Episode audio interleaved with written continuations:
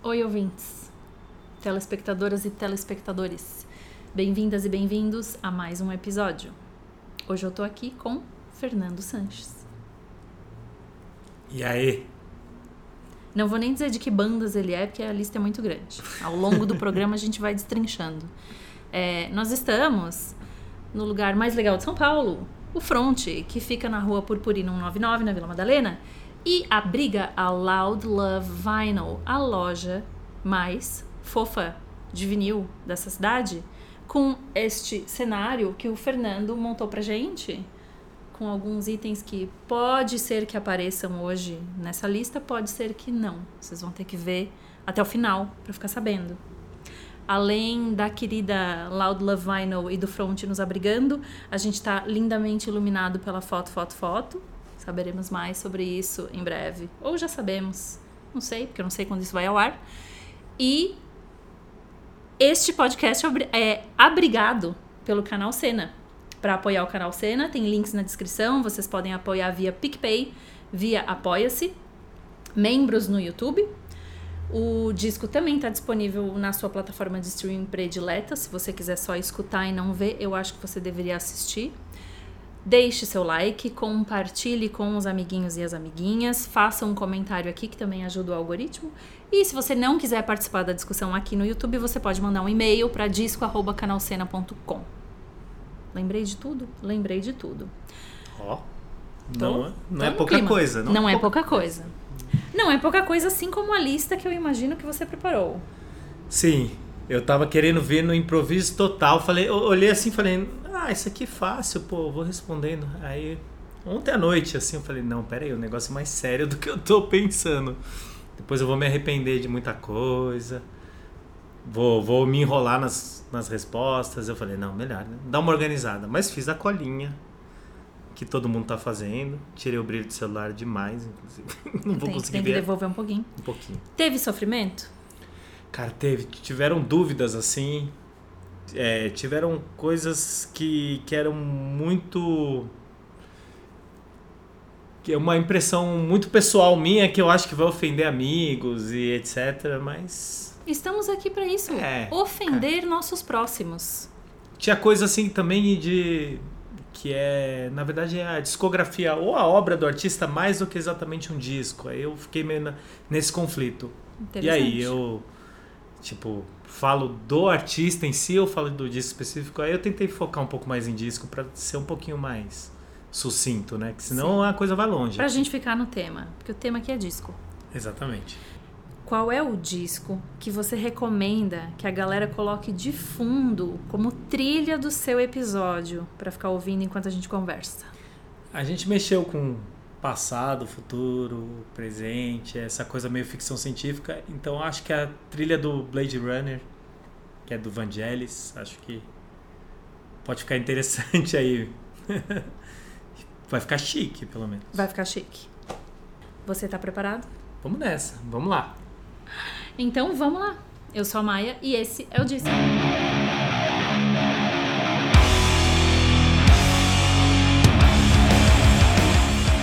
Sempre saio do script quando começa, mas já tá tão roteirizado o meu script saindo do script que todo mundo já sabe qual é a minha primeira pergunta, que é: que disco você ouviu vindo pra cá? Geralmente na rua eu eu ouço mais podcast assim, por causa até um pouco de ouvir muita música no estúdio para não cansar tanto o ouvido. Mas esses dias, como eu tô indo de ônibus pro trabalho, é muito longo, assim, tenho colocado discos assim para distrair. E aí o último que eu ouvi foi o novo daquela banda Fuck It Up. Eu não lembro o nome do disco, assim, porque eu vi que apareceu como Last Releases uhum. e aí eu dei o play. E é bem legal, eu gosto bem da banda, assim, acho a banda, o show deles é incrível. Teve aqui em São Paulo no, no Joia, num festival que que tocou Dinosaur Jr., tocou um monte de banda e foi incrível, assim. E a gente, eu falando de podcast também, né, o, o é, esqueci o nome dele, é, mas é, o vocalista tem um podcast muito bom. Ah, que legal. Que é incrível, que chama Turn Out a Punk e que ele entrevista muita gente que teve contato com punk alguma vez na vida. Não necessariamente que é de banda punk e tal, mas tipo, tinha outro dia a Peaches lá. Ah, Ela contando que ela teve uma banda punk na, no colégio. Que foda. Teve jogador de futebol. Então, é, é bem legal. O podcast dele é bem interessante. E o disco é muito bom. A banda é. Eu acho ela meio fora do, do esquema, porque é. É é uma banda punk, assim, Sim. hardcore, essencialmente, mas tem três guitarras, tem muita coisa de. de coisa mais de. Rock mais alternativo. Eles são canadenses? São canadenses, é. É isso, né, gente? Então tem, tem uma coisa meio fora da curva, assim, que eu acho bem interessante. Mas mesmo assim, tem uma agressividade de banda de hardcore, de coisas que, que eu cresci ouvindo, que eu gosto de ouvir muito, né? Então, acho que esse foi, é, foi o disco que eu tava ouvindo hoje no ônibus. Eu vou ouvir, porque eu ouvi eles quando eles meio que surgiram e daí depois se perdeu neste grande éter que é, né, o mundo da música, porque tem muita coisa pra ouvir e nunca mais ouvi. A gente vai botar a capa aqui embaixo com o nome do disco e eu vou escutar. Já pra sair assim, uns dois pés no seu coração, um chute horrível, qual é o disco que você salva da sua casa pegando fogo? Cara, eu tenho um disco que tenho muito carinho, assim, que é um disco que eu comprei usado na, na Benedito Calixto lá, que até hoje tem, tem venda de disco, né? Que é um disco do Descendants, que esse nome vai aparecer várias vezes na minha lista, vai encher um pouco o saco aí da, de todo mundo, porque é minha banda do coração. E é o disco Enjoy deles, que talvez nem seja o meu disco favorito deles, mas é acho que é o único que eu tenho primeira edição com encarte que que é nem é da é, hoje em dia se encontra reedições da SST, mas é, o que eu, a versão que eu tenho é da New, New Alliance, que é o selo do Mike Watt. Nem sabia É o selo disso. do. É, o, é a primeira edição é, é também a primeira vez que eu peguei, depois que eu fui descobrir que, que eles foram lançados pelo selo do pessoal do Minutemen.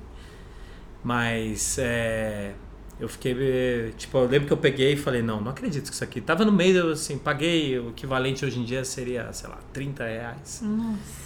E é, tipo, tá bem detonado e tal, mas eu tenho um carinho incrível, assim, porque ele tem o encarte, o CD, na época eu tinha um CD desse disco. Sim. E o encarte de CD, as edições da, SS, da SST são horrorosas, assim, da época do CD, né? Eles não tinham nada, não tem letra, não tem nada no, no CD. Eu tenho Enjoy em CD, mas eu realmente não lembro. Então Não. eu só lembro da É, capa. Então que é- que é provavelmente. a capa horrorosa do papel higiênico. Então eu acho que é só isso mesmo, né? Não, eu- se tivesse encarte, eu acho que eu ia lembrar. E, e aí o, o encarte do vinil é bem legal, tem umas fotos de, de turnê da época, acho que tem até fotos da gravação. Foi gravado com o cara, com o cara que fez o Double Nickels on the Dime do, do Minutemen, o, o Richard. Não, Richard Anders, Andrews, é. Que na, na verdade ele era assistente. Foi gravado lá naquele estúdio Radio Tokyo, que, que era um estúdio em Venice lá que acab- acabou que o pessoal do, do.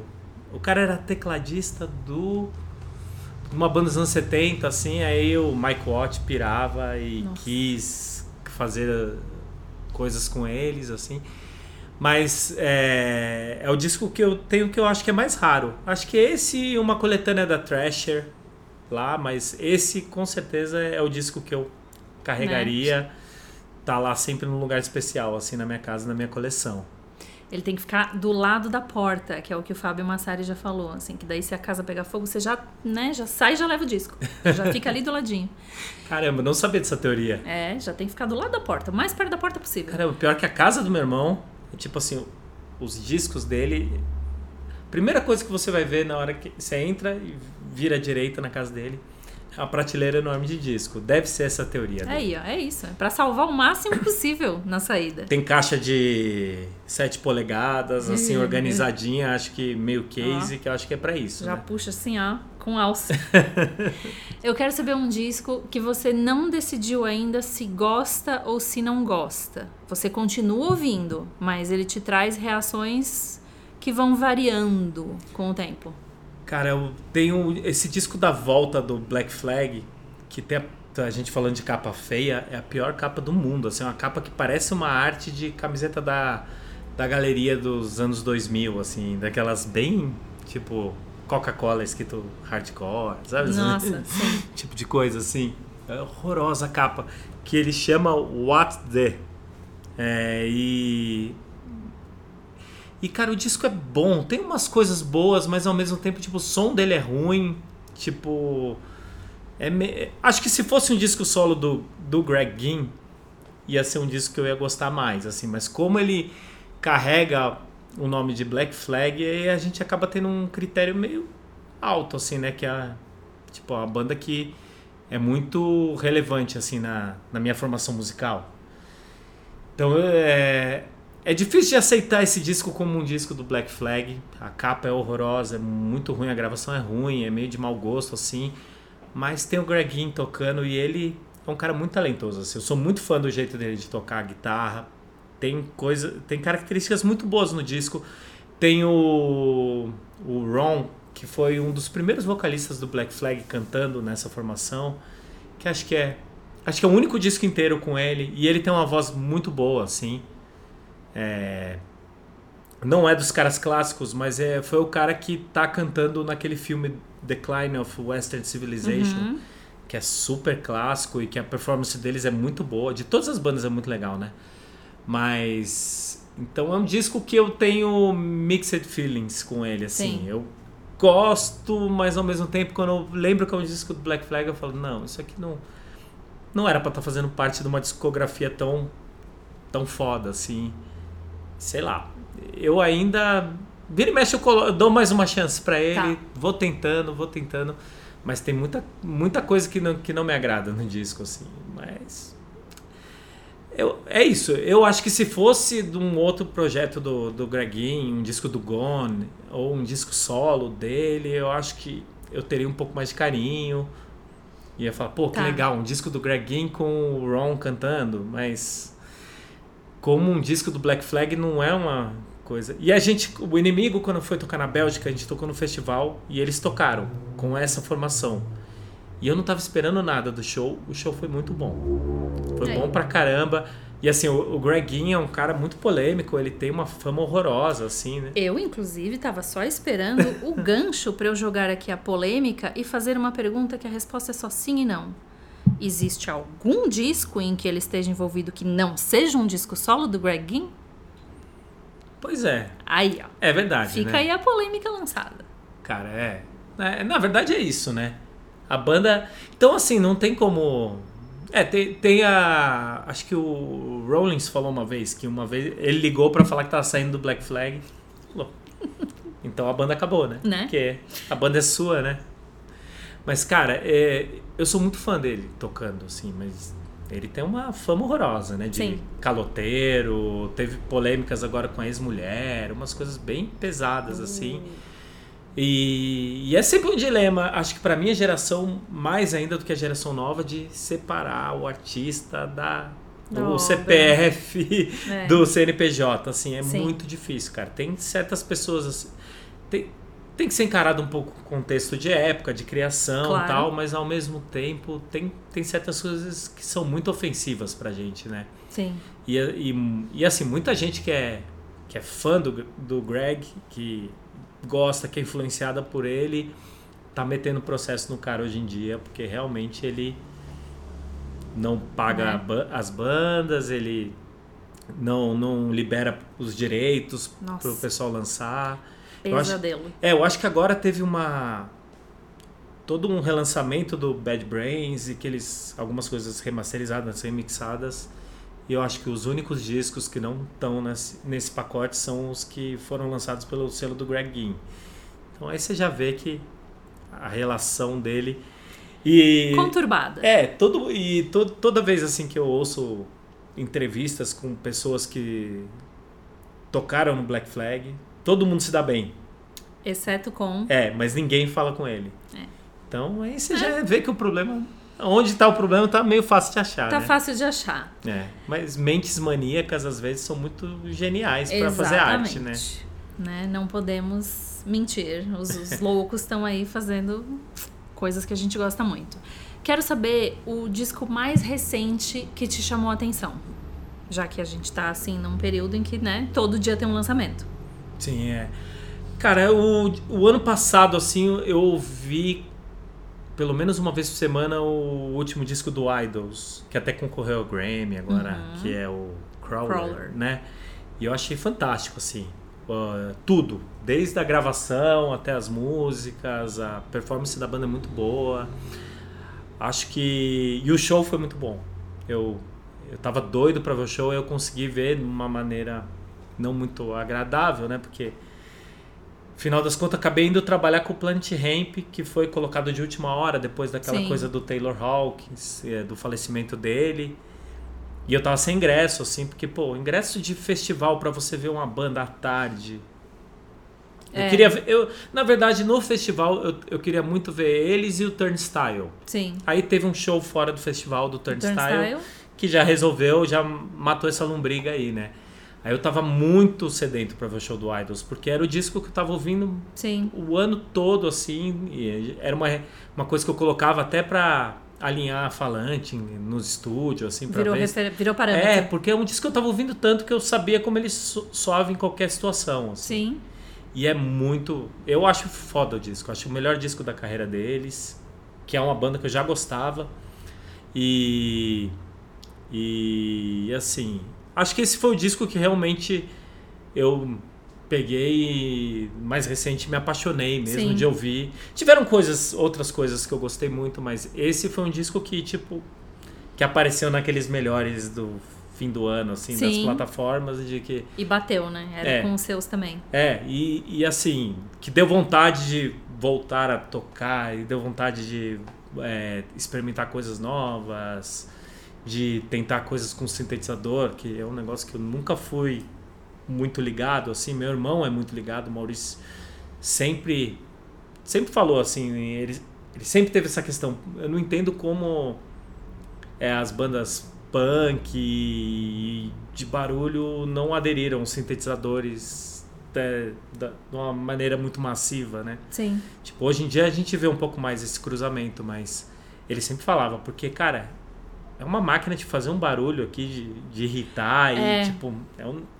É que é delicado, né, também. Eu Acho Tem- que pode ser porque ali nos anos 80 o paralelo era o punk, sim, muito forte, mas a gente tinha New Wave, né? Uhum. Muito forte. Então acho que não queriam se associar, queriam justamente se desassociar e talvez rola aí esse preconceito Sim, que ficou, né, ali enraizado no punk que seguiu. Pode ser isso, mas Cara, eu acho que sim. confabulando, né? Acho que o, o punk surgiu um pouco como uma resposta ao rock progressivo, ao disco, Sim. que era um negócio que era que usava Que ligava na tomada de verdade. É, que, que era uma coisa muito ligada a sintetizadores e teclados, assim. Então tem essa versão mesmo. São poucas bandas que são do pacote é, punk mesmo que tem um tecladista fixo, assim, Sim, né? sim. Acho que principalmente da primeira geração que eu lembro, assim, sei lá, que vem na minha cabeça agora é o Chessoel.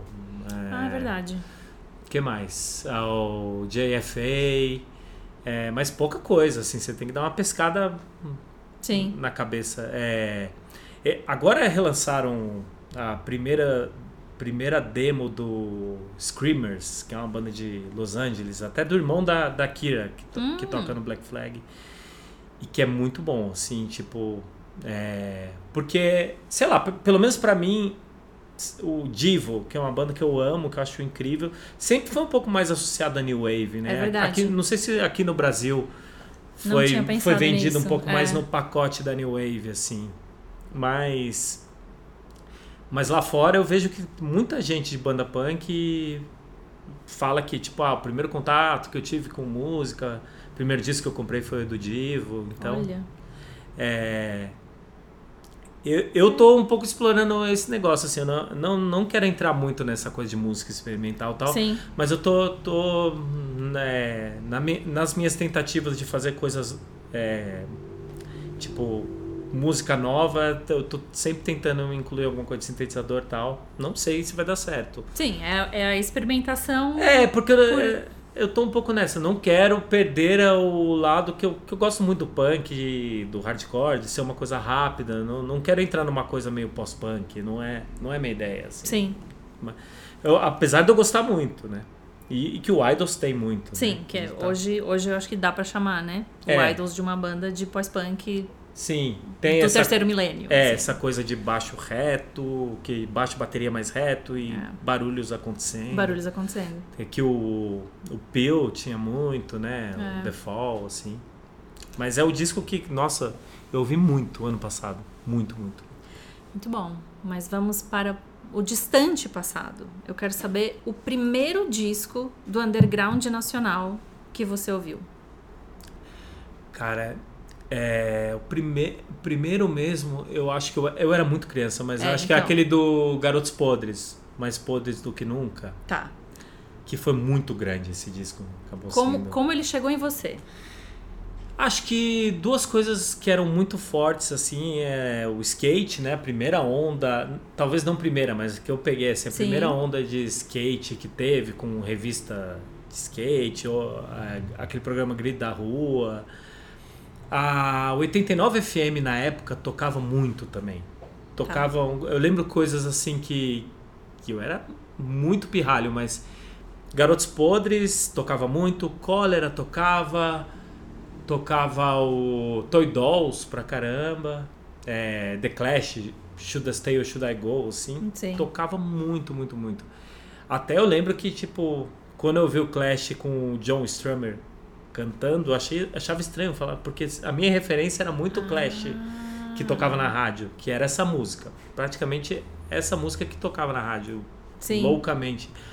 E o Garotos Podres, eu acho, principalmente esse disco, assim, depois eu parei um pouco de acompanhar, mas esse disco tem uma coisa que pega muitas crianças, né? Tem negócio de vou fazer cocô, é, umas letras simples, assim, Sim. é Papai Noel, Sim.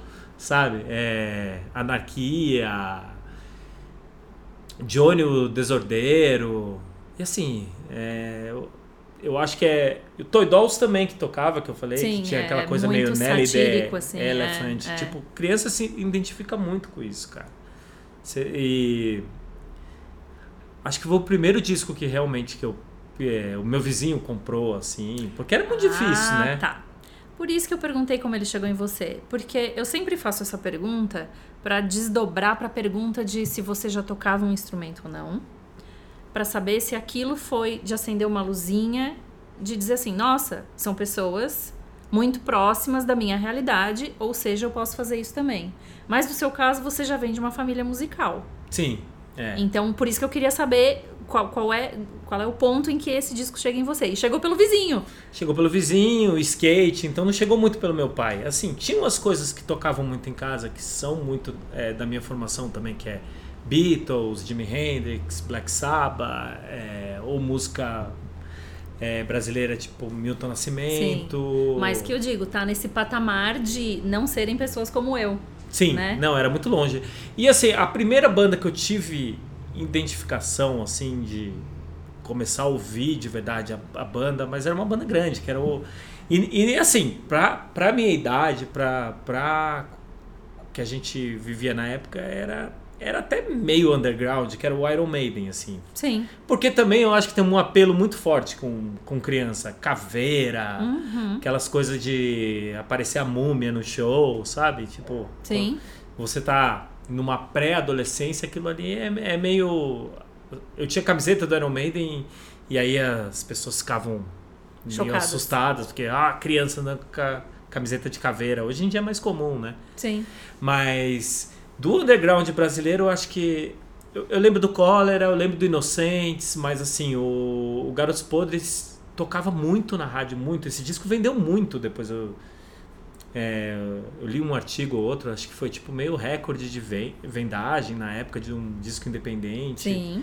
Teve uma exposição muito grande, assim. Mas era um disco de uma banda punk do ABC que Uhum. que que era bem, era bem afrontoso pra época, né? Hoje em dia sou inocente pra gente, a Sim. gente ouvir essas letras assim, mas na época era um negócio que, pô, minha mãe devia achar um absurdo aquilo. Minha mãe era professora e a gente ouvindo tipo, por mais que eu acho que também ela se identificaria com a, com a mensagem que tava rolando, que era uma coisa mais de esquerda, tal, de, de contracultura, que minha mãe foi hippie, meus pais, né? Mas. Mas eu lembro, cara, do meu pai meio, meio achando, tipo, aquilo muito ruim. Tá. Por mais que ele fosse músico, porque meu pai era um cara que tocou em banda de baile, tocou. em- ele- aquilo é muito tosco, assim, né? Sim. Se você ouvir bem, assim. Ou outras coisas do metal também, mas ele sempre foi muito respeitoso. Ele não chegava e falava, meu, tira Você tá esse ouvindo negócio. uma porcaria. Puta bosta que vocês estão ouvindo. Não, ele sempre foi muito respeitoso. Tipo, Venom, quando a gente era. Porque eu tinha dois primos que eram que eram mais velhos, assim, então eles compravam discos mais. É, mais pesados, assim. Aí o Venom, eu lembro da gente ouvindo em casa e meu pai respeitava a Sepultura, sabe? Interessante.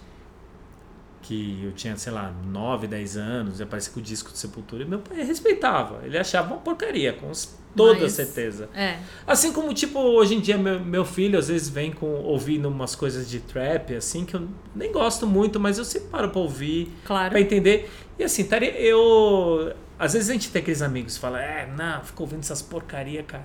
Cara, meu pai devia pensar a A mesma mesma, coisa. coisa. Eu acho que o, o estranho seria se ele não ouvir, se ele não ouvisse outras coisas, né? É. Se a gente não estranhar essas coisas um pouco que ele Sim. vai ouvir, ou não entender. Cara, eu acho que é o processo natural da coisa. Se meu filho ficasse ouvindo, ele gosta de, de muita coisa porque eu ouvia em casa, e tal, mas se ele ficasse ouvindo Husker Du, assim, ia ser mais estranho, né? Eu É. acho, na verdade. Um, um moleque que nasceu em 2007 ouvindo Husker Du, ele até gosta. Mas... Foi até engraçado, assim, uma vez ele fez uma festa num buffet, aí ele fez, ele montou uma playlist lá, aí no meio tinha um monte de coisas absurdas, assim, replacements, é, tipo Dinosaur Jr., Husker Du, e, e aí É. entrava, sei lá, um Lil Nas X no meio. Olha, aí, ó. Esse é, essa é a playlist do jovem brasileiro nos anos 2020. É isso. Então era muito maluco, mas, mas é, é isso, né, cara? Tipo, esse disco do Garotos Podres eu lembro de ouvir muito, assim. Beleza. Até hoje, acho que começa a tocar, eu sei as letras Aí. da maioria das músicas. E o contrário, qual foi o disco mais recente do underground nacional que você ouviu, que chegou em você, que alguém te mostrou? Cara, eu ouvi o disco de uma, uma banda que. que a pandemia deu uma cagada, assim, na- nas Oh. coisas dos contatos entre as bandas, né? Mas é uma banda que a gente chegou a tocar algumas vezes, que é o In Venus, Eu não que é a banda é, de umas amigas, assim, e eu não tinha. é, semana passada eu ouvi o disco novo delas. E é muito bom, assim. Que tem. Eu tinha uma lembrança mais que a banda era uma coisa mais pós-punk, meio shoegaze, meio gótico, assim, com muito efeito, mas esse disco me surpreendeu, que foi para um lado um pouco mais do das coisas que eu mais gosto das mercenárias, assim. Hum, Tem essa onda pós-punk, mas mais para um lado meio Gang of Four, assim, que eu achei muito bom o disco. E é cru, é sujo. Se não me engano, quem gravou foi foi a Helena, que tem um estúdio lá em Mogi, é, que chama Mestre Felino, acho que é o estúdio. Ai, Depois eu vou dar uma adorei. pesquisada. Mas assim, é é demais, assim, o disco muito bom, cara. Eu fiquei meio chocado porque eu esperava outra coisa. sim. Quando apareceu o link assim, eu falei, pô, deixa eu ver que eu não vi o último disco. Saiu até acho que há alguns anos já. Mas eu vi e falei, caramba, cara, que disco bom e. É bom quando uma banda te surpreende, né? Lógico. Ainda mais uma banda que é relativamente próximo, você geralmente tá, tá meio esperando alguma coisa de que. Do, do que você já viu a banda tocando ao vivo e tal. É. E aí vem com um repertório diferente, assim. Eu achei muito bom o disco, acho que vale a pena todo mundo dar uma olhada. Gostei, gostei da dica, vai estar aqui embaixo. Eu quero saber um disco que você ouve, mesmo sabendo que ele vai te deixar triste, arrasado, mexe com seu coração. Cara, tem, tem um disco aqui, até anotei, porque faz tempo que eu não ouço, assim, que eu não mexo muito nele, assim.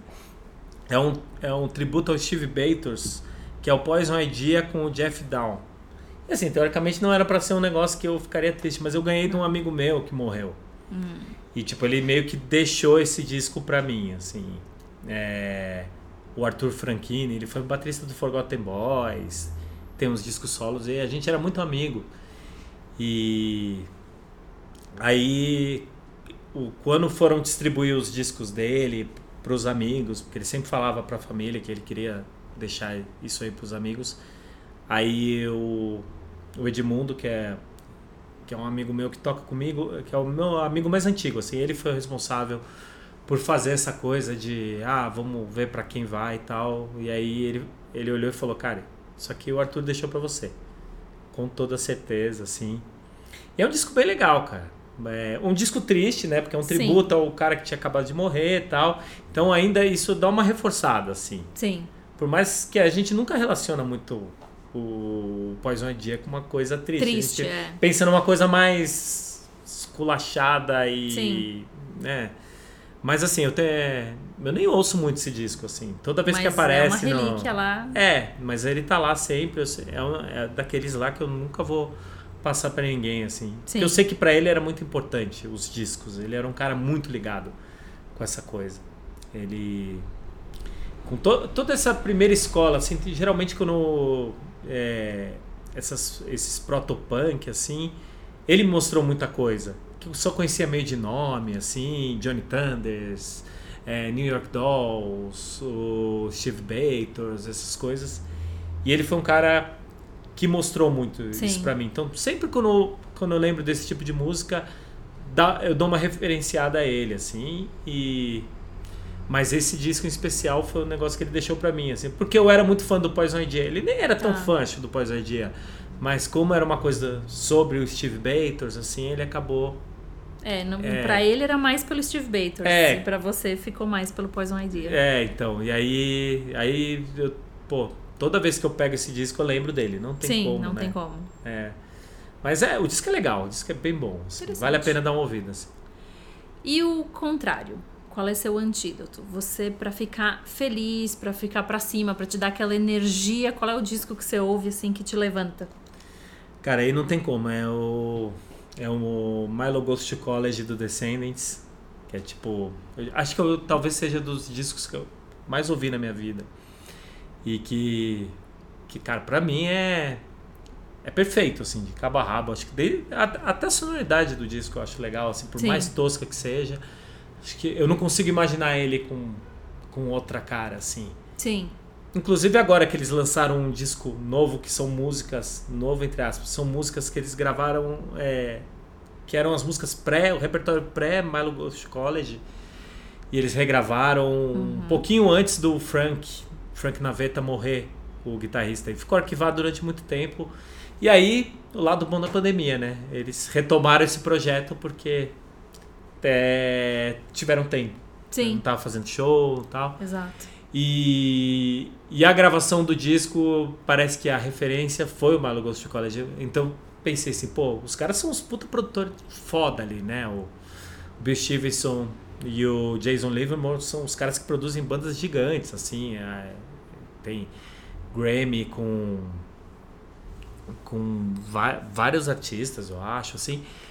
E na verdade é, eles falaram não, é, falaram, não, esse repertório tem que ter esse tipo de sonoridade. Dá, dá até umas. Fala, puta, que legal, né? Tipo, dá uma Sim. certeza que, tipo, nossa, não é só romantismo pela coisa. Porque às vezes a gente gosta do- de certas coisas por memória afetiva. Claro. Ou, tipo, você gosta de um som de um disco, mas, cara, não é bom aquele som do disco. Mas nesse caso eu acho esse disco perfeito, assim, acho. E toda vez que eu tô, sei lá, na estrada aqui. Ah, não, não quero ficar de vidro fechado. Hum, Eu tenho um pouco essa estratégia. Não quero ficar de vidro fechado porque. É, ah, calor tal, tô dirigindo. Aí eu coloco discos que eu sei de, de cor pra, pra não você ter tá que deixar ouvindo- muito é, alto. Você É. tá ouvindo só com a memória auditiva ali. Cara, esse sempre é o primeiro da lista, assim. Tipo, Carol, minha companheira, coitada, não deve aguentar mais ouvir esse disco, cara. Porque sempre que eu não tô Toda dirigindo vai rolar. na estrada. E é um disco curto, né? Sim. Ele tem, sei lá, 23 minutos, 25 minutos, sei lá. É, mas é, é o disco que sempre, puta, não- não- quero ouvir alguma coisa que eu sei que vai fluir, que vai rolar e que eu vou ficar bem ouvindo aquela música, que é uma coisa que me traz coisa boa e ao mesmo tempo que eu vou ficar cantando em cima, Sim. sem, sem vergonha de esquecer alguma letra. Sim. É ele, assim. Vai vir tudo no piloto automático. Nossa, totalmente, é, assim. É bem isso.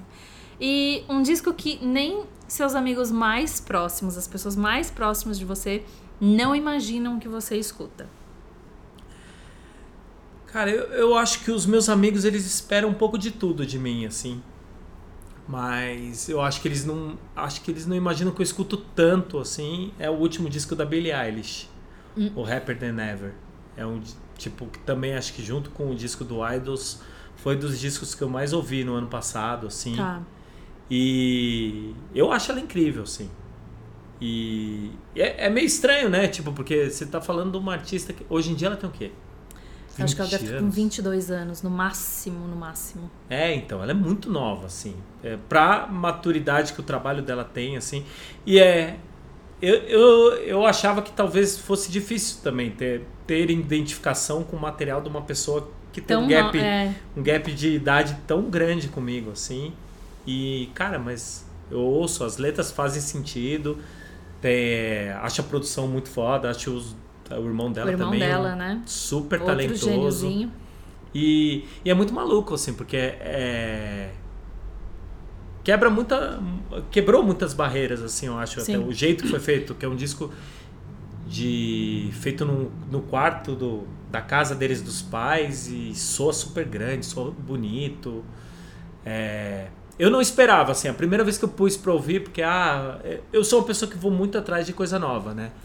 Porque eu vivo de música nova. É, na verdade, é a minha profissão, por mais que eu, eu ouço, um, tipo, normalmente quando eu quero me divertir, eu acabo ouvindo mais mais discos antigos, quase sempre as mesmas bandas, mas mas co, é, para trabalho, estudo, assim, eu ouço muita coisa nova. É, é estudo, né? É, de, de certa forma. Tipo assim, até pra saber o que eu não gosto, assim. Por exemplo, eu tenho, eu tenho muito bode, às vezes, dos discos de metal de hoje em dia, que pra mim parece trilha sonora de videogame de tão perfeito que eles são feitos, assim, que fica um negócio meio frio, assim, sabe? Não, parece, não parecem pessoas tocando, assim. Tipo. Parece o algoritmo fez. É, então, e se for essa ideia, tudo bem. Eu não tenho, não tenho Tudo problema bem. com máquinas fazendo música, assim, mas. Só a- não é o que você vai ouvir. é, só que eu acho que é meio propaganda enganosa, assim, às vezes, né? Eu Sim. ouço coisas assim que você fala, cara, não tem como um, ser, humano, Replicar isso ao um vivo. ser humano tocar dessa maneira. Tipo, não, não é não é humano isso, o je- o jeito que é feito e tal. Então eu perdi um pouco de interesse, assim, por, pelo metal, assim. é, aí eu preciso estudar um pouco mais, assim, para tentar encontrar coisas que so, soem de uma maneira que me agrada mais. Mas nesse ca- mas dentro dessas pesquisas eu vou sempre ouvir desde coisas de funk, trap, sertanejo nem tanto assim, que não é- não atendo muito esse tipo de gente. Mas eu sempre vou atrás de coisa nova. E aí nessas que eu fui ouvir, ah, é, a menina de 17 anos na época tá Uhum. bombando, ah, vou dar uma vida no disco. E eu vi a primeira vez, gostei do a primeira vez que eu, ah, a primeira música que eu vi foi a Bad Guy lá, né? Sim, que bombou muito, assim. Achei diferente, assim. Achei É. simples, a instrumentação simples. Porque tem um pouco isso, eu acho. É, discos de rap, assim, é, ou música mais eletrônica, mais pop, estavam com muito elemento, assim. E, e aquela música é tipo um, um baixo, baixo, um bumbo, um hatch, a voz é tipo, sei lá, tem seis elementos, assim, sabe? Sim. É muito simples, muito seco, tudo. Isso me chamou a atenção, eu lembro. É, E aí eu fui ouvir o disco, assim, e na verdade a música é muito boa, mas eu acho o restante daquele disco dela, que- esqueci o nome agora, que é um nome gigante.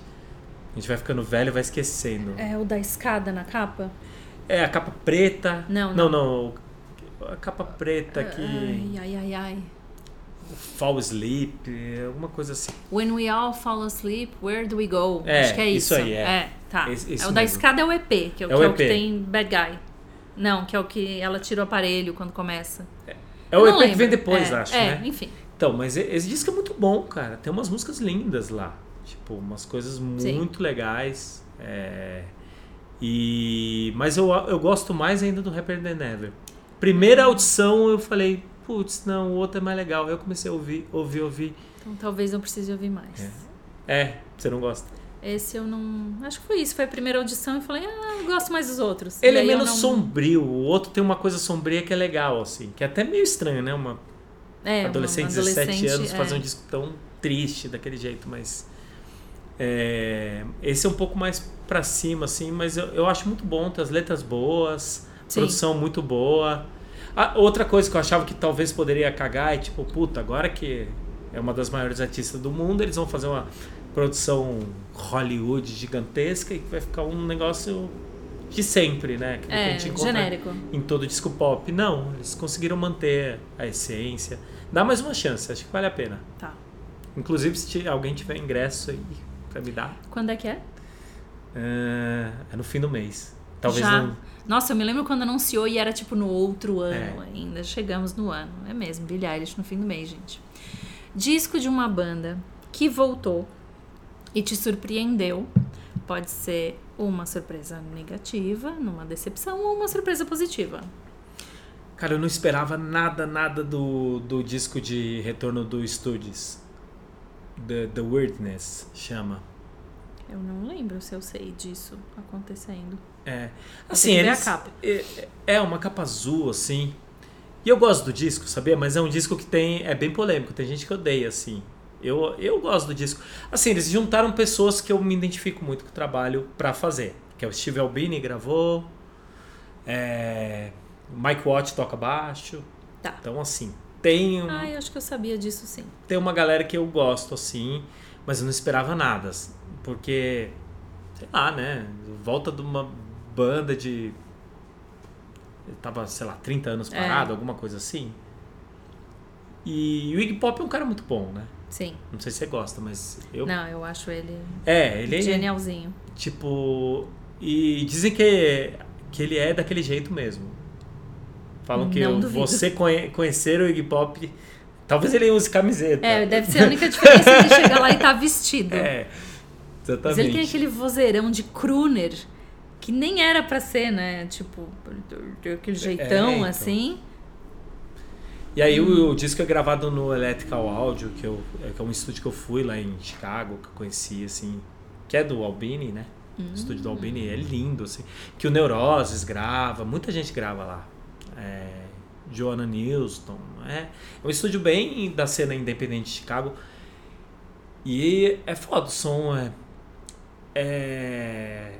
Ah, eu gosto do Albini, do trabalho dele. Ele é bem polêmico também. Ele tem... Outro, outro personagem delicado. Sim, mas ao mesmo mas eu gosto do trabalho dele Sim. como engenheiro de som. Acho que ele tem, tipo, o In Utero do Nirvana não seria o In Utero sem ele, assim, se fosse outra pessoa fazendo. É, e, cara, é, é meio que. Acho que até as vozes são gravadas ao vivo, assim. É o disco da banda tocando e depois tem uma dobra de guitarra a mais. E tem coisas muito boas no disco, assim. Eu não esperava nada, achava que havia uma porcaria, uma coisa meio. E aí quando eu peguei pra ouvir, eu falei, cara, é bom Aí, ó. tem coisas boas, assim, tipo, não é o melhor disco do estúdio de longe, é muito difícil. Acho que eles né? nem pretendiam que fosse, É, né? porque uma coisa. É uma banda. Nesse caso eu consigo relevar um pouco a coisa, assim, Sim. mais do que do Black Flag. Sim. Porque é uma banda que, tipo, é muito visceral numa coisa meio juvenil, né? O Studios é uma coisa meio selvagem, agressiva, jovem, assim, né? Sim. Me soa assim, pelo menos. E não tem como você fazer isso com 60 anos, né? Quantos anos tem o Iggy Pop, será? Acho Já que tem 70? e... Acho que ele já passou dos 70, gente. Caramba, é. Com a disposição dele. Se a gente chegar nos 65 com aquela... 75, 75. anos. Caramba, ele tem a 75. idade do meu pai. Sim, sabe? Entendeu? Imagina seu pai sem camisa e pulando, jogando do palco. Não, é, é bizarro, assim. Eu vi eles uma vez naquele festival que teve no Play Center. Mas foi a turnê do Raw Power. Qual? Pode falar, convidado. Foi um. Foi claro, não foi não. Isso. Tim. Terra? Eu não. Terra. É, Terra. Terra. Terra. É, né? Cara, foi animal o show, assim, foi muito bom. E. E assim, eu nunca tinha visto Iggy Pop ao vivo, né? Tem certos caras que às vezes eu fico meio assim, tipo, É. não quero ver. Tipo, quando teve o Bad Brains aqui com o HR, eu tava morrendo de medo que ia ser um fiasco e foi, né? Foi. Eu, Não fui, assim, no, no final foi. das contas eu agradeço de não ter visto, porque eu, eu tenho uma lembrança dele dos vídeos que eu vejo na internet dando mortal pra Fica- trás, É assim. isso aí. Fica só lembrança Não- de vídeo na internet. É, melhor deixar assim, né? Mas É. esse disco é bom, cara, vale a pena dar uma ouvida. E o contrário. Um disco que você esperou muito e quando ele finalmente saiu, ele te desapontou muito. Cara, tem um disco que eu acho muito fraco do, da Rollins Band. Quando a banda terminou e ele voltou com uma outra formação, que era capa. dos caras. Como é que chama? Eu Anotei aqui. Get Some Go Again. Que ele montou uma. é, cara, ele pegou uma banda totalmente Pegou diferente. É, ele se apaixonou por uma banda de hard rock lá, de, acho que de Nova York, sei lá. E aquilo virou o Rollins Band. Só que, cara, eu tenho uma lembrança muito boa dos shows da, do Rollins Band, quando eu vi aqui. E eu sou muito fã, né, do Holmes, eu acho ele um cara foda, assim. Uhum. E o disco é, é tipo, é pra ser um negócio meio MC5, uma coisa rock simples e tal, mas Não, não, encaixou. rolou, assim, não sou, não sou interessante, sou meio um rock bobo, tipo, sei lá, a gente se junta no ensaio, ah, faz um riff de rock aí, eu vou cantar um negócio em cima. Tá. E. Porque Rolling Band tinha uma, uma química muito forte, assim, né? Da- do, dos caras serem ótimos músicos, assim, mas não, mas não deixar isso ultrapassar o ponto do. Pra mim, pelo menos, né? Do mau gosto, assim, de virar uma coisa virtuosa, chato. Sim. Teodoro Sampaio, assim, eles conti- continuavam uma banda pesada, agressiva e interessante, com coisas meio jazz, assim, mas sem ser um negócio fusion. E aí foi pra um. Ele devia ter lançado como o disco solo dele. Talvez eu gostasse. Se fosse um disco do, do Rollins assim, e, e a banda acompanhando ele, ia achar legal. Mas não, foi com o nome de Rollins Band, e aí, cara, é nada a ver com a banda. Tipo assim. Porque, é, por mais que é o nome do cara, a banda ti- tinha muito, uma coisa muito com, com os outros membros, É, assim, né? exato, né? Era uma banda. É, quando saiu o baixista, né, mudou o baixista da formação, já mudou muito a cara. Então, tipo, é, é uma, era uma banda mesmo, assim. Soava como uma banda. E esse disco soa como, sei lá, cara. É, é- é meio bobo, assim. Talvez alguém discorde disso, mas eu, eu não vi a menor graça nele.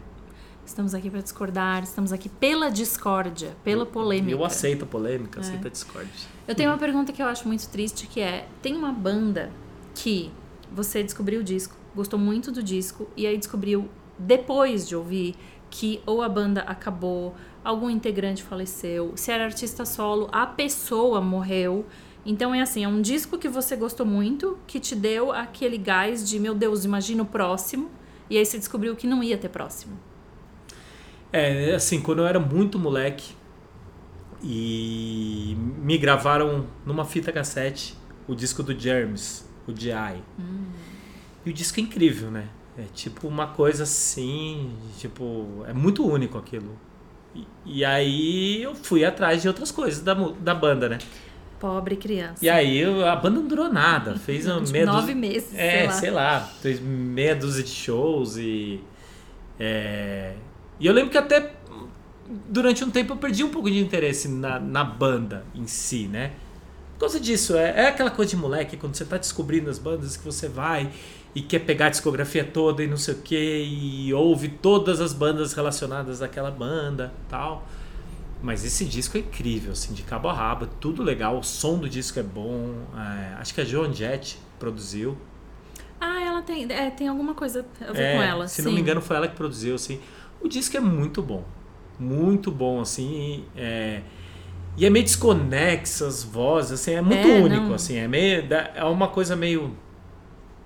Te dá um mal-estar, assim, que é- acho que é a ideia, né? E meio erradão tudo, mas ao mesmo tempo bem gravado e tudo soando bem e forte.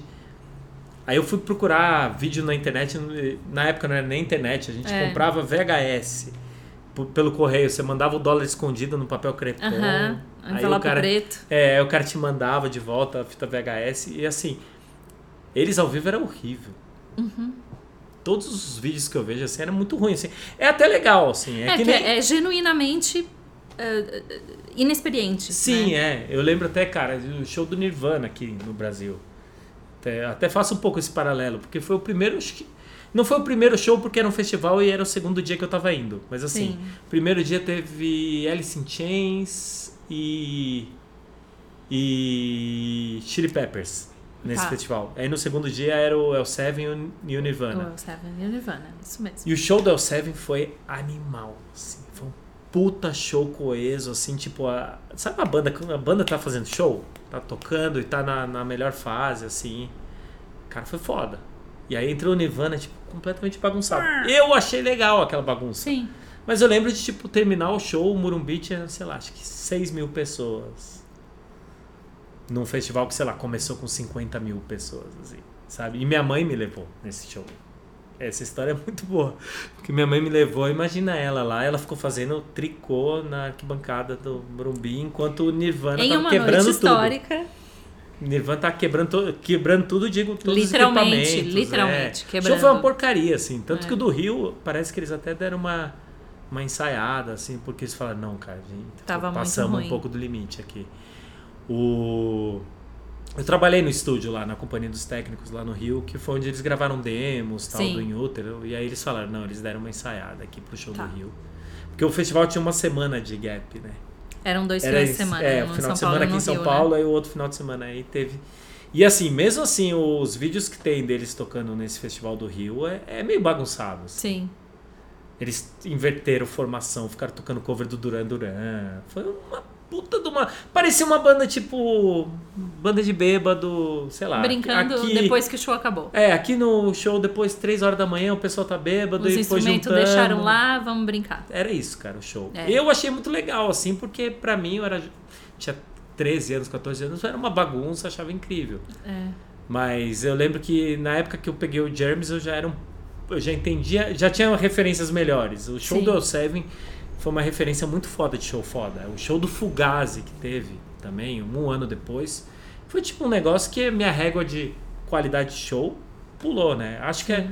Fugazi é a banda ao vivo mais impressionante que eu já vi na minha vida, assim. De, os caras não tinham set list, era tipo um olhando pro outro, um chamava a música, Sim. era muito coeso.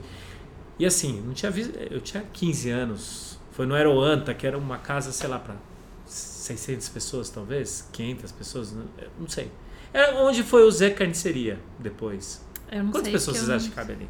O Aeroanta, na verdade, na época era pra 300, 350, só que colocavam 600. Então, E era um Que assim, delícia. era- Cara, que e- delícia. E eu vi o Fugazi com 15 anos, assim, tipo, pra mim aquilo foi, subiu minha régua muito, Sim, né? sim. Aí eu fui ver vídeo do Jeremy, assim, é muito tosco. Assim. Hoje em dia eu entendo É, como uma manifestação artística, mas na, na época eu olhei e falei, nossa, cara, Mas- a banda é tão foda. É tipo, é bagunçado no disco? É, mas não tanto, Não cara, tanto. de calma. e o tem uma anedota, uma história, não sei, né? No, o, o Mr. Brett, na biografia do Bad Religion, ele fala que uma vez ele foi numa festa e o Darby Crash tava lá e ele travou. Ele falou: Meu ídolo está aqui. Meu grande ídolo de três meses, né, que é um período tão curto, Sim. que ele diz ídolo, e eu penso, ele deve ter ouvido Germs quatro meses antes disso, e daí aconteceu essa festa. E ele disse que ele travou, travou, travou. Meu ídolo está aqui. E aí, num dado momento, ele, ah, eu vou, vou falar com ele. E ele já tava assim, podre de bêbado, Imagina, sujo, né? vomitado, sentado na grama, todo vomitado. E ele, ah, não sei o que, eu queria falar eh, daquela letra. O que, que você fala naquela letra? Ele, que letra? Nem tem letra. E, tipo, aí o Mr. Brett saiu meio arrasado, assim, de ah, é, não, não foi o que eu esperava. E é isso, acho que era tão autêntico de tipo. Foda-se. Não, e é foda, né? Aquela, aquela história de que ele se matou pra virar uma lenda do rock, e aí ele morre no mesmo dia que o John Lennon. É, tipo, a Nossa, morte gente. dele, tipo, passou batido. Tipo, assim, é uma ideia muito idiota, É né? muito idiota. Tipo, se a gente pensar bem, é uma ideia muito. Tem muita, tem muita coisa ali que eu olho e falo, nossa, cara, Por quê? ridículo tal, mas é legal, né? Tipo, É. ter, ter- existirem esses personagens, assim. Sim. Não é legal ser seu amigo tal, que Não, faça umas não, coisas não. dessa, né? O pessoal se comporte aí, mas. Por favor, não sejam assim. Mas é. É um personagem, assim, né? A gente tem que encarar como isso. Sim. Pergunta que é muito polêmica, que é sobre as nossas sele- seleções de Olimpíadas, os supergrupos. Eu quero saber se tem um supergrupo que chegou na hora e não teve nada de super. Ficou só no anúncio. Cara, eu não sei se o pessoal vai concordar comigo, mas eu lembro quando saiu o disco do Audioslave, assim. Bingo! Toca o sino! Porque isso aí todo mundo fala, isso aí. Todo mundo fala e hoje tem um convidado aqui que tá atrás da câmera, vocês não estão vendo, também. que já mandou Cara, foi uma decepção horrorosa, né? Tipo. E eu sou muito fã, por exemplo, de Led Zeppelin. Eu achava que havia um Led Zeppelin no negócio. Porque se, se você faz a matemática na sua cabeça Sim. pensando. Naquele cara cantando com aquela banda tocando, É, você fala, nossa, vai ser um Led vai dar isso aí, né? Vai ser um bagulho. E meu, o disco é muito chato, cara. Tem mais de um disco? Eu nem sei, porque eu- só ouvi o primeiro. São, são dois discos. É, só ouvi o primeiro discos. e tipo. São dois discos que venderam razoavelmente, tiveram hits O som do razoáveis. disco é impressionante, assim. é Provavelmente tem até Grammy, ou, ou coisa assim. E é, a questão é, o som é incrível, mas daí entra o Chris Cornell, que Não dá pra ficar 12 músicas com ele, eu consigo três, é meu limite. Você não gosta dele? Eu gosto Eu dele, gosto, cara. No, eu no- gosto dele, mas no- eu não, não dá um disco inteiro. Assim, eu não o consigo. começo do Soundgarden, quando ele era. É foda isso. Eu tenho isso também com o James Hetfield, por exemplo. Quando o cara não sabia cantar, era muito mais legal do que depois que ele aprendeu a cantar. Pode ser isso. Sabe? Então, depois então que ele- chegamos num conceito. Tipo, tá, porque. É, é, Deve ser isso. é Quando a pessoa teve o domínio da voz, assim, virou uma coisa chata. Tá. Punk era bom. É, então. Então é Os isso. primeiros do Soundgarden vale a pena, porque é, É. é uma voz mais tímida, é uma voz É, mais é crua verdade. tal.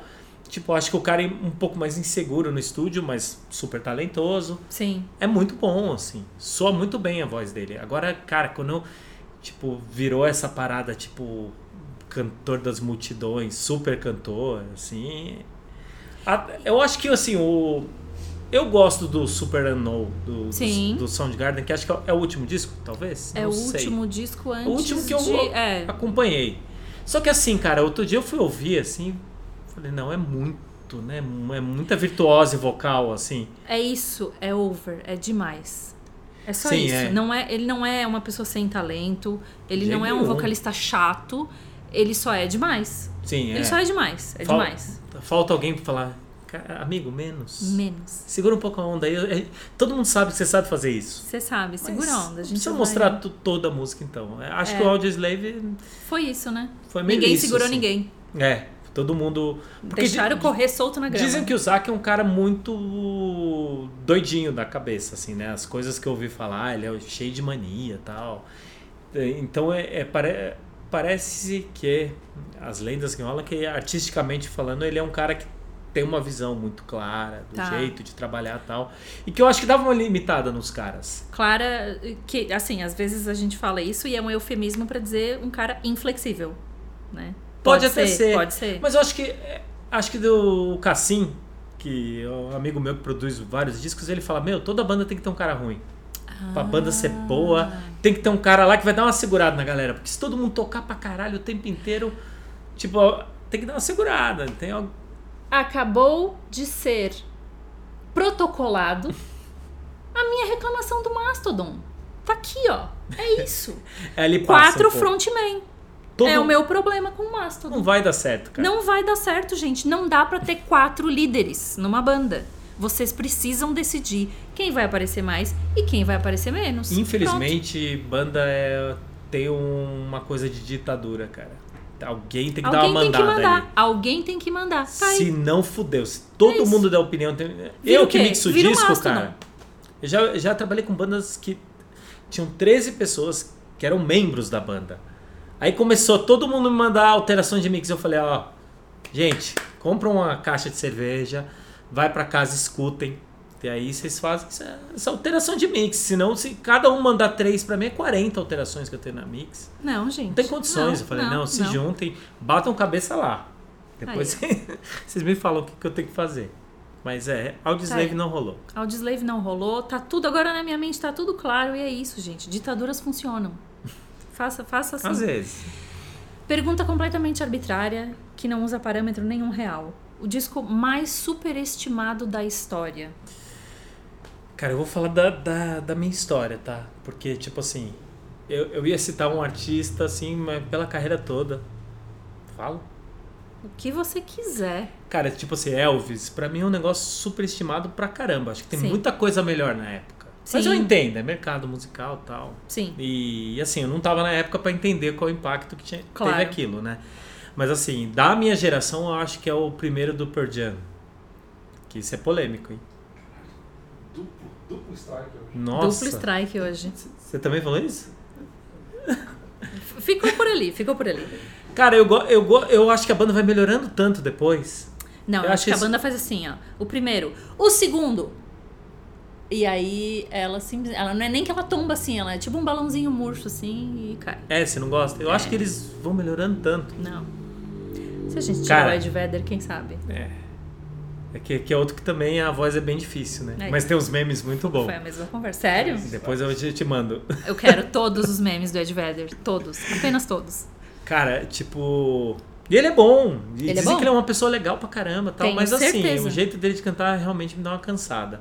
Mas esse disco, assim, o som do disco é feio. É tipo um negócio meio. um- meio um hard rock. Parece aquelas bandas de hair metal, só que com um repertório um pouco mais rock alternativo, vamos dizer assim. Hum. Sei lá, tem. Aquele primeiro baterista, tem muita gente que gosta. Eu vou arranjar briga pra caralho, né? Mas eu acho ele chatão tocando. Com, o cara tocando aquele prato shine o tempo inteiro no acústico, sabe? Umas coisas que Nossa, pra o mim não faz acústico. sentido nenhum. assim. Oh, Deus. Mas assim, é uma banda que pra mim evoluiu muito, assim. Tá. Depois que eles foram Não, tocar com o Neil Young, depois que eles foram fazer coisas assim, são, acho bem mais interessante. Tem músicas muito boas, assim. Não é uma coisa que eu ouço toda hora. Mas esse disco, e assim, é só hit, né? É só hit. Até eu sei cantar todas as músicas, e assim, Sim. eu nunca fui fã da banda. Mas eu sei to- todas, mas é muito pra mim, parece um negócio meio tipo, galera que, que já aconteceu isso comigo, a minha vizinha, né, de pegar o violão e os caras ficarem tocando é, Pearl Jam assim a noite inteira e, E- essas então, músicas aí. Talvez, é, em defesa de uma banda que eu não defendo, é, tem isso, assim. Eles caíram no gosto popular de um jeito que faz a gente querer se distanciar, que é a mesma coisa que aconteceu com Los Hermanos, Sim, sabe? pode ser. É aquela coisa de você não associa o fã de Pearl Jam a você mesmo. Você não quer ser aquela pessoa, tá. né? É, faz sentido. Então eles Tem muita em banda que defesa o, que o deles, fã é muito chato, né? né? É o Tipo, que eu falo hoje. Tipo, toda vez que me falam uma coisa positiva do Foo Fighters, eu falo: parem de querer fazer eu gostar mais, eu já gosto. E eu não quero ser associada com gente que gosta. Eu quero gostar em silêncio. Não quero que as pessoas saibam que eu gosto. Cara, eu tenho uma, uma opinião meio polêmica do Foo Fighters, assim, eu acho que se fizer uma coletânea, vai ser um puta disco foda. Agora tem muito, muito filler no meio, assim, dos repertórios. Eu acho que os discos têm coisas mu- muito chatas ali no meio. Aquele disco do... Como que chama? Que eles vi- gravaram em vários estúdios. Gravaram até na É o eu- Sonic Highways. Nossa, é fraquíssimo, assim, sabe? Esse Tipo, tem, é tem muita exceção de linguiça, assim, pra mim, É. na minha opinião. Eu, eu diria que esse disco é bem complicado. Tem muita encheção de linguiça, mas é engraçado que pra mim é o contrário.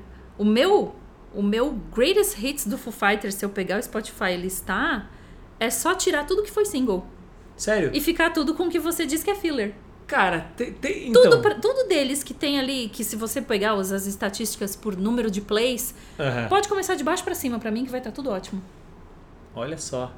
Eu, Eu tenho acho- bandas que eu gosto muito, assim que eu tenho playlists de lado B de single, tudo. É, Que, que... o Foo Fighters é isso pra mim. É. E eles, eles realizaram um grande sonho pra mim, que foi o ano passado, ah, em no- 2000, eles 2020, que eles fizeram 25 anos de banda, eles lançaram é, 25 discos que são lado B, faixa ao vivo, cover, que eu falei, nossa, perfeito, é tudo que eu É queria bom, isso vou- aqui, ó. Só ouvir. essas porcaria. Que é uma data, daí é uma caixinha, que, que eles falaram que ele tá do cofre, não sei o quê. Aham. Porque pra mim é uma banda que é de baixo pra cima. Best of You pra mim é o pior cover de Reitin já feito na face da Terra. Caramba, meu. É Pior que cover eu- de Reitin. Pior que o Reitinho já tocou essa música. É co... Não, Na época lógico. tocava. É lógico que tocou, né? Tá Por que pronta, que eles né? não vão tocar? Tá pronta? É deles? Não vão tocar? Eles tinham, que, eles tinham que processar o Foo Fighters. O qual ela podia entrar agora com pedido e ele ganha. Porque aquilo ali é Reitin. muito, é verdade. É, Então, mas o, o Pearl Jam, pra mim, tem, as coisas que eu gosto do Pearl Jam também são as coisas que não são single. Pra mim é muito isso, assim. Tem, Sim. tem Real View Mirror, não sei nem se foi É, single, mas não. essa música é boa pra caramba, cara. Mas essa música é do Versus. que é um Você descasso. está indo pro disco bom. É, Por isso não. que você tá falando de música boa. E, e é, e é tipo um Fugazi, né? Se você Ah. ouve ela pensando no Fugazi. E tipo, acho que com certeza os caras, vamos fazer uma música tipo Fugazi? Tá- sabe por que a gente não consegue ouvir como Fugazi? Porque tem o Ed Vedder cantando em cima. Tá, bom. Eu não vou defender o Ed Vamos lá. Vedder. Disco mais subestimado da história. Um disco que não é necessariamente desconhecido, mas é aquele disco que merecia muito mais confete, muito mais reconhecimento de público e crítica. Aí eu vou falar da minha banda favorita, que tipo é o disco que chama A Roy Saves do Wall, que é minha banda favorita do coração assim, que o Wall é a banda que é foi é, ela não era o Descendants, né? É o Descendants sem ser o É, Descendants, então, né? é que tipo, eles pagaram esse pecado por Esse não ser. não é o disco que é dos anos 2000 já? Não, não esse é- 90, é no- 90. tá, Ele é de tá. 91, 90, 91. É, Mas 90 assim, aqui, tá. tem suas razões do, pro disco ser meio. Assim, o é o primeiro disco que o. Quem tá o- cantando aqui? É, o Scott Reynolds. Tá. É, foi o primeiro disco que eles fizeram tudo sozinho mesmo, o- Bill Stevenson e o Stephen Egerton. E aí, tipo, aquela época a gente podia errar nos discos, né? Tá. Tipo, a minha geração também de engenheiro de som, hoje em dia é tudo muito, todo mundo tem todos os discos do mundo no toque do celular. Sim. Então você podia fazer disco com um som ruim, assim, mas uma hora ou outra dá- refletia no público e tal. Mas, cara, tem tudo ali pra mim que eu gosto num disco. Eu, é meu disco favorito do All. E é o disco só. que o Stephen fala, meu, ninguém gosta desse disco. Só, só você, a galera acho que toca. Porque ele tem umas coisas estranhas do Black Flag, tortas, e- mas tem umas melodias muito pops. E passeia por muitos, muitos lugares, assim. Eu Tá. acho perfeito, assim. Mas a gravação é ruim, é bem ruim. É, tipo, os caras resolveram fazer sozinho. Pode ser E que aí- eu tenha ouvido na época e sentido alguma coisa assim e deixei ele passar. É um disco meio tenso, assim, meio estranho, mas ao mesmo tempo tem muita coisa que o pop punk pegou ali Tá. depois. Essas bandas que ficaram gigantescas, tipo Blink É, e tal. que na verdade não é o Descendants, né? É tudo pelo caminho do All, É, então. essa coisa. A maioria ultra- dessas bandas, eles falam, cara, a gente, a, a gente não viu Descendants a primeira vez, a gente viu o Wall. Porque é o Wall que tava tocando. Exatamente, o ficou... Descendants não estava existindo. É, ele acabou até 95, Seis. 96, é. é. Tá, cinco, né? É, tipo, parou ali, né? Então eles ficaram de 87 até 95, 96 parados. Então as bandas viram o All tocando. Pode E crer. tocando essas músicas, assim. Então é muito formador de uma escola de gente que ficou muito milionária depois. E é Né? muito louco, cara, porque assim, da última vez assim que eu. Eles vieram em 2002, eu trabalhei com o All e foi, foi muito legal, assim. Mas assim, o show de Curitiba, que foi o show que eles mais tocaram, Ah, músicas não, desse disco saíram de- debaixo de chuva de lata, assim. Foi meio bizarro, assim. E o Nossa. disco é Só que o disco hoje em dia, se você for ouvir e fazer um paralelo com essas bandas que ficaram muito grandes, você vai sacar que tem muita coisa que veio dali. Que, então, eu acho o disco, tipo, subestimado ao, ao extremo, assim. Olha tem coisas só. estranhas, tem coisas. Essa, essa coisa meio black flag, atonal, tem bastante e tal, mas as melodias. Tem sempre uma melodia muito bonita por cima. É, é, é bem maluco o Eu jeito vou, que foi. eu vou reescutar com esse contexto em É o mente. disco que eu mais queria, tipo, ver ele remixado, mas- remasterizado, porque pra mim é um disco muito incrível, mas assim, ele, ele peca na, nessa qualidade sonora e, e, tipo, Ops. e é um disco que é da, de uma gravadora do Greg Ginn. Então, tá lá preso, não sei Nunca qual, vamos ouvir, gente. qual autonomia que os caras vão ter um dia de remixar esse Vai disco. ficar lá pra sempre.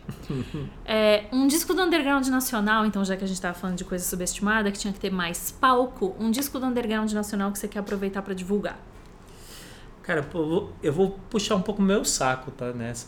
Pode, que é o né? certo? Deve, Pode, né? inclusive. Essa Cara- pergunta tá aqui pra isso, né? Eu tive uma banda lá pro final dos anos 90 até o 2004, 2005 que chamava Van Damian.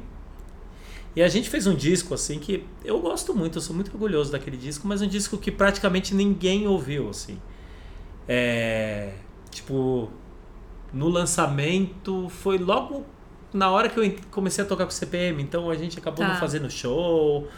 É, mas era uma banda que tinha eu tocava guitarra, o ED, que é o, aquele meu amigo que eu comentei, que é um cara que toca comigo hoje em dia no Again e tal, toca outra guitarra. Aí o, o Marcos, que era do Hurt Mode, toca baixo.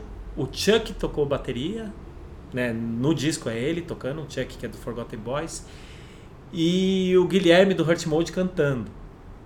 E era um negócio que a gente falava que era uma mi- mistura dos primeiros discos do Iron Maiden com Fugazi, assim. Só que tinha uma coisa da gente ter. A banda era meio mal falada na época porque tinha uma coisa meio de improviso tal, porque os meninos gostam muito dessa coisa de jazz tal, então Sim. tinha horas que a gente entrava nos transes assim, a gente gostava de usar umas coisas também. E aí ficava muito tempo, às vezes Tá. músicas, tem uma música no, no disco, acho que tem quase 20 minutos assim. Opa. Então não é pra todo mundo, tá? Você falou do Mastodon. É, não. Não, mas o problema do Mastodon é outro. O problema do Mastodon é quatro cordas. É um cabo de guerra com quatro cordas. Mas assim, é, é muito. E, e- mas eu gosto muito disso, cara. Eu vi outro dia, porque a gente re- relançou, né? Subiu na plataforma. E eu fui ouvir e falei, caramba, cara. E muita coisa que depois veio aqui, que virou moda né, no Brasil, no mundo, né? De stoner rock e tal, essa coisa meio sludge. A banda já tinha esse lado aí, mas tinha essa coisa meio. Aqueles discos dos dois primeiros discos do Iron Maiden, que era uma coisa mais crua, assim, meio punk. Que, que depois também teve, teve uma volta, né? Dessa. Do New Wave of British Heavy Metal. Re- é, teve uma, um resgate disso, Sim. assim, né? Mais agora pro 2010, 2015. E a gente fazia isso muito na época, a gente gostava muito. Mas é, é, a gente quis fazer da maneira mais suja possível o disco. A gente gostava muito daquelas coisas primeiras do Helicopters, tal, que eram uns discos muito sujos tal. Sim. Isso deu uma espantada. Lembro o Cezinha. O Cezinha ia lançar pela Highlight na época, que era um selo ativo, não era uma loja de camiseta. E aí ele falou, pô, mas é muito fechado o som do disco, é esquisito demais, não sei o que. A gente falou, ah, é, então é isso, Cezinha. Beleza, tá tudo certo. É, o que é, é o que é. É, a gente gravou ao vivo em oito canais, num gravador de fita de oito canais que não fazia muita emenda. E eu gosto muito do disco, eu tenho muito orgulho dele, assim, ele é, é bem. Eu lembro do nome da cara. banda, mas eu definitivamente não sei se eu peguei esse Tem uma, disco ca- na mão, tem, não. e tem um negócio interessante, assim, porque tem uma piada no meio lá que a gente tava meio bêbado num churrasco no estúdio, e aí o Chankas, que toca guitarra no Heart Mode, ele é um puta músico foda, assim, mas ele tava muito doido, e ele sempre fazia. Ele, ele tinha um, meio que um personagem que quando ele ficava muito louco ele fazia. E ele fazia uns, uns beats gritando. Aí depois ele, a gente montou um projeto que fez, fez um show, no meio de um show do Van Damme, que era o Shankali, cara. Que era o Shankas cantando Metallica. Ai, meu Deus. É, mas ele ficava muito doido, ele perdia a linha, Muito assim. bom. Aí a gente fez um funk, que na época assim, era uma afronta terrível, porque a gente gostava dessa coisa de ser meio afrontoso mesmo. Tem um funk que o beat é a voz dele. Uou. O que depois de anos virou um padrão, né? Esse tchu tchá tchá tchu tchu É. tchá. Todo hit de funk, o beat é meio a voz, assim. Sim, Cara, mas isso é um, eu, eu tô falando de um disco que a gente gravou em 2003. assim. 20 Então, anos. Vai saber se algum produtor de funk ouviu essa porra desse disco do Van Damme e falou: Nossa, ó. olha que sacada. Um cara gritando o beat, rola uma identificação Aí, ó. Tamo de olho. Tamo Eu- de olho. Eu amo esse disco, cara. Então tá, eu vou ouvir. Quero, quero ver o que, que vocês Pode falar mal apontando. mim, tá? 20 Eu anos. aceito críticas negativas. Bom, Porque também eu não sou a mesma pessoa de 20 anos atrás. Nenhum de nós, besteira, né? ainda É, bem, Ainda né? bem. O disco aqui já vem assim, parâmetro que também não existe. O disco que você mais ouviu na vida. Cara, é o disco, lógico que é Descendants, disco All deles, que é o último disco, que é. É, pra- é praticamente o All com É o o All, Milo cantando. Esse eu vi muito, assim, também. Eu acho que é um disco completo pra mim, assim, tipo. Tem tudo que eu gosto do, do Descendants, das músicas tortas, tem música instrumental, tem, tem as músicas bonitinhas, clean sheets, pop Sim. punk, mo- som de corno lá. Tem. Muito. que mais que tem? Tem coisas mais experimentais, é, Black Flag to- torto, assim. Eu acho esse disco foda. E é o disco que eu mais ouvi na vida, cara. Quando eu comprei, ele, ele não saía do, do, do CD tirava. player, é. Aí Só- depois eu comprei em vinil, mas ele ficava lá. Rodando. Tipo, rodando, tipo no. Tinha um botão de repeat, né? Cara, eu ouvi tanto, tanto, tanto esse disco. Eu amo até hoje. Talvez, sei lá, se é o meu disco favorito, não sei, mas é doce, É doce. com certeza. E um disco que pra você perdeu o brilho, e aí pode ser o que a gente estava falando no começo, né? De separar artista de obra. Às vezes você tenta ouvir o disco e falar, ah, não, isso aqui tá me dando um. não sei. Ou porque você cresceu, você passou a ter mais referências, e aí você botou o disco pra tocar, um disco antigo, e falou, nossa, era só isso? Cara, esse aqui eu, não, é, não é nem que é só isso, mas eu acho que é, é um misto das duas coisas, eu acho, que é o Vulgar Display of Power do Pantera. Já passou muito aqui nessa pergunta, inclusive. É mesmo, já falaram? Cara, que é um disco que eu lembro que na época, assim, mexeu muito comigo. Eu achava foda aquilo. Falava, caralho, Sim. que foda. Sou um Sim, é- é- hoje em dia você ouve, pode ser até um pouco meio bobo tal, né? Mas assim, formou formou uma coisa de sonoridade de metal, assim, que depois virou um negócio que é aquilo que eu tava falando, que eu não gosto muito, assim. Sim. Hoje em dia, assim, eu ouço e falo, nossa, tudo meio feio, na minha opinião, né? Sim. Mas depois daquele episódio do, do White Power, assim, eu não consigo mais ouvir, cara. Eu até tentei outro dia, falei, não, peraí, vou tentar separar as duas coisas, mas não rola, assim. E foi um disco importante na minha formação. Quando você tentou ouvir recentemente, você conseguiu ouvir até que ponto? Putz, acho que até o final da primeira música, assim. Ah, não, então você, você parou cedo. É, não, eu falei, não, não, é porque não, eu não, acho não. que Ah, Tem tanta todo coisa mundo- pra ouvir, eu falei, existe, vou ficar ouvindo isso existe aí. uma mágica nesse disco que assim, você ouve, você consegue segurar até o lado A. Tá. Hoje em dia. Aí depois bate a culpa, bate, o- bate o sofrimento de tipo, não, tá Mas assim, isso a- aqui. as letras são bobas, né? Hoje em dia a gente com 40, eu 40 anos, assim, 43, né? Todos aqui. Todos Todo aqui. mundo aqui. Cara, é, é meio foda você ler aquelas letras e levar aquilo meio a sério e tal. Não, não rola muito. Mas assim, tem seu valor. Eu. Tem sei que tem seu valor, é. Foi, foi um negócio muito novo na época, assim. Sim. Desde sonoridade até o. Era muito pesado o negócio, mas, meu, os caras conseguiram cagar assim por completo. Até antes, eu só levava pro lado, tipo, ah, bobo, É um adolescente. que, é. Quando eu tô bêbado, pô, legal. Ah, os caras são meio bobo, mas depois daquele episódio fica difícil, né? Fica difícil. Não sei, pra mim, pelo menos, eu não, É. não consigo levar mais pra frente, não. E o disco que mais destoa da sua coleção? Essa foi meio difícil, assim, cara, pensar, porque, assim, é muito vasto, assim, É. tenho é muito misturado. Mas tem um que todo mundo que vai lá em casa olha e fala, caramba, meu, é um disco da Maria Bethânia. Aí, ó, essa reação que eu quero. A pessoa pega e fala, caramba, Caramba, mas você gosta disso? Tá. Que é um que chama Tua Presença, que tem ela tocando Jesus Cristo, que também é bizarro, né? Porque ela é uma pessoa muito do, do- da macumba, né? É, E ela tocando uma música gospel ali do, sim. do. E a versão é boa pra caralho, o disco é bom pra caramba. Tem um baterista. Aquela coisa meio de baterista dos anos 70, meio descontrolado, assim, meio Black Sabbath, sabe? Não tem muito, muito freio, assim. É muito bom o disco. Olha só. Assim, eu, eu gosto muito de Mutantes, eu gosto muito de, de algumas coisas do Caetano do começo. Eu tinha uma versão Caetano gigantesca na época que eu era jovem, né? Tipo, não- até hoje eu tenho um pouco de bloqueio, assim. Até o dia que eu conheci ele, eu, falei, pô, nossa, é, eu- não gostava da- da- das suas coisas, não, mas você é um cara legal. Ele- aí ele chegou pra mim e falou, é, eu, eu diria o mesmo de você. não, não, não, não gosto das Que suas músicas, maravilha. não, mas é, você é um cara legal. Você é um cara legal. Ficou nessa. Mas esse disco da Betânia, todo mundo que tá fuçando na minha coleção falou. Porque tem coisa lá de trilha sonora é, ou de efeitos sonoros, umas coisas meio bizarras, assim, que é coisa de.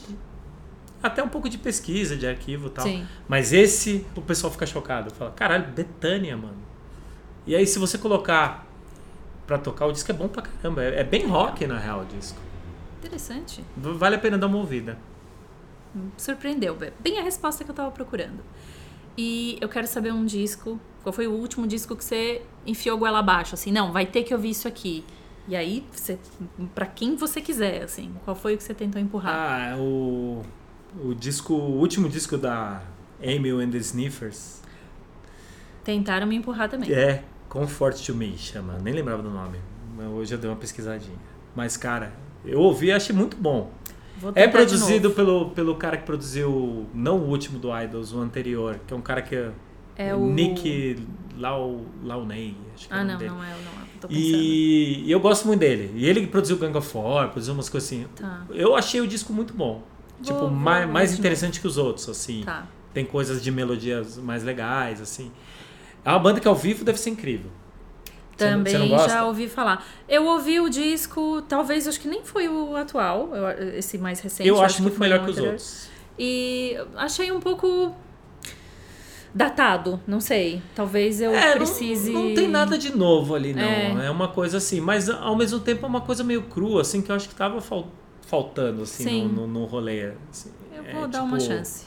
É, tipo, um disco que não tem nada de eletrônico, por exemplo. Tá, Nada, é, não acontece que nada. hoje em Hoje em dia dia, é tudo raro, tem né? lá, alguma coisinha de um teclado ali. outro- Isso é legal. Chegou a hora da ficção científica. Tudo aqui é inventado. Nada faz sentido. Estamos num universo paralelo. E nesse universo paralelo, eu quero saber qual é o disco que você apagaria da memória para poder ouvir de novo pela primeira vez, ou voltando no tempo e revivendo esse momento originalmente, ou apagando ele da sua memória agora e ouvindo com as referências que você tem. Putz, ah, esse disco é foda, é o, a discografia do Minor Threat. Quando eu peguei o CD a primeira vez, assim, foi um negócio chocante. Pra mim era. É muito bom ainda. Eu ouço assim e falo, caramba, cara. E a gente tem uma banda, eu, eu os meninos do Hurt Mode, cover do Minor Threat, que a gente só toca em festa, evento. Convide pra sua festa, chame. É. Batizados, casamentos, aniversários. Cara, e é, é bem. É difícil de tocar aquilo, cara. É muito bem feito, é tudo muito bem executado naquele disco. É, a gravação é boa até pra época tal, tosca tal. Mas eu lembro da, da, da coisa da gente ouvir aquilo e falar, cara, que negócio foda.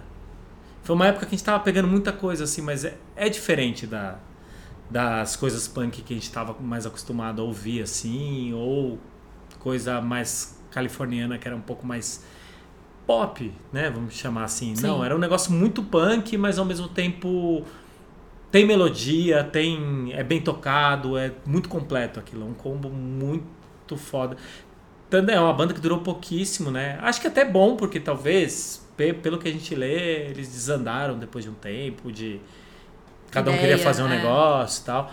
Mas, cara, a primeira vez que eu vi aquele disco, eu lembro até hoje, assim, da gente colocando o disco e ficando chocado. E eu, não, põe de novo aí, põe de novo. Aquela turma do, do prédio, assim, sabe? É, é, Esse é, disco é maravilhoso, assim. é bem impactante até hoje, né? Sim, super. É, e um disco que você só gostaria de apagar da história, simplesmente pra ver o fogo no parquinho, ou por motivos egoístas, assim, não, não quero que isso exista. Cara, acho que tem um motivo um pouco meio político até de, de, de cena, assim, tal. E assim, eu, eu- eu nem lembro do disco, assim, porque eu ouvi poucas vezes, assim, mas quando saiu aquele disco Mata Leão do Biohazard, veio uma onda de uma coisa meio macho no rolê hardcore, assim, de uma coisa meio briguenta e de academia. Eu faço academia hoje em dia. Jiu-jitsu, mas, né? Jiu-jitsu, aquela coisa. Era, era um papo meio. Sei lá, que, que tipo assim. Lógico que eu nem acho que os caras da banda de- devem ter essa ideia assim. Eu não gosto da banda, não é uma, uma banda que. Mas eu ouvi aquele. o- é, Urban Discipline, eu ouvi bastante aquele disco assim, mas nu- nunca me pegou muito essa coisa muito rap com rock. É, ah, um período curto, assim, talvez nos anos 90. Mas quando saiu esse disco, virou um negócio meio, tipo, uma coisa meio tough guy Uhum. no rolê, que aí as coisas. Sei lá, ficou esquisito. o Deu uma desandada. Deu uma desandada, assim. Aí teve, lógico, depois as meninas acabaram tendo uma reação a isso com a coisa do Riot Girl, porque, cara, virou um rolê de macho, assim, que a gente até brinca que é hardcore su- suvacão. Que era um bando de caras sem camisa, com o sovaco levantado, não sei o que, você ia no show. Quando você via, você tava trombando com o sovaco de alguém, assim. Trouxe um negócio meio chato, assim, pro, Sim. pra cena. Eu nem sei se o disco é bom, assim, eu precisaria ouvir de novo pra ver se tem coisas boas. Mas na época, assim, eu, eu lembro que eu tenho um trauma, que foi muito um símbolo de, um, de uma coisa que tro- trouxe uma coisa muito errada pro rolê, Sim. assim, sabe? Tipo, você virou um rolê de. de academia, de pessoal esportista da escola, que era exatamente o que. O que me fez entrar no punk era porque eu não era isso. Não era essa pessoa. É, eu era um nerd lá que, que tipo, não sabia jogar bola, só fazia merda, assim, sabe? E aí virou uma coisa de pessoal malhado, esportista e vamos gangue, de um jeito muito errado, assim. Eu, particularmente, tenho uma aversão a esse disco. Mas um dia eu vou dar uma chance, com certeza. Vamos, vamos ver, vamos ver. É. Né? E continuando na nossa ficção científica, eu quero saber, per- perguntando isso para uma pessoa que é um engenheiro de som, um produtor, qual é o disco que você queria ser uma mosquinha e estar dentro do estúdio, apenas observando, sem em nada interferir? Cara, o, o Pet Sounds do Beach Boys, assim, eu acho, talvez seja dos discos mais bem gravados, mais bem arranjado, construído, assim. Eles estavam muito loucos gravando esse disco? Dizem que eles não gravaram, eles só gravaram as vozes, né? O, o, o Ah. Brian tava louco, com certeza. Ele tava numa coisa meio lunática, de querer fazer uma coisa maior que os Beatles e mais. Tipo, ele tava querendo fazer uma coisa meio Phil Spector gigantesca. Nossa. Mas, cara, você pensar que, é que tipo, você ouve as mixagens mono do disco, é super. Pra quem trabalha com áudio sabe que é muito difícil mixar um disco em mono. As coisas brigam muito, dá muito problema, assim. É. Só desligando aqui. E, cara, é muito. Você ouve tudo, é muito bem gravado, muito bem tocado. Parece que o, foi gravado com aqueles músicos de. de estúdio mesmo, né? A galera que gravava coisas pro Spector. É, é, tem a baixista lá, a Carol Kane, que é. Ela é incrível, assim. Outro dia eu vi um vídeo dela, uma tiazinha tocando, assim. É, esse é um disco que eu queria muito ver como foi gravado, porque soa muito bem até hoje. Tudo soa muito bonito e são muito, muitos elementos. E a coisa era gravada em quatro canais e isso eu queria muito ter, entender como que chegava naquele som.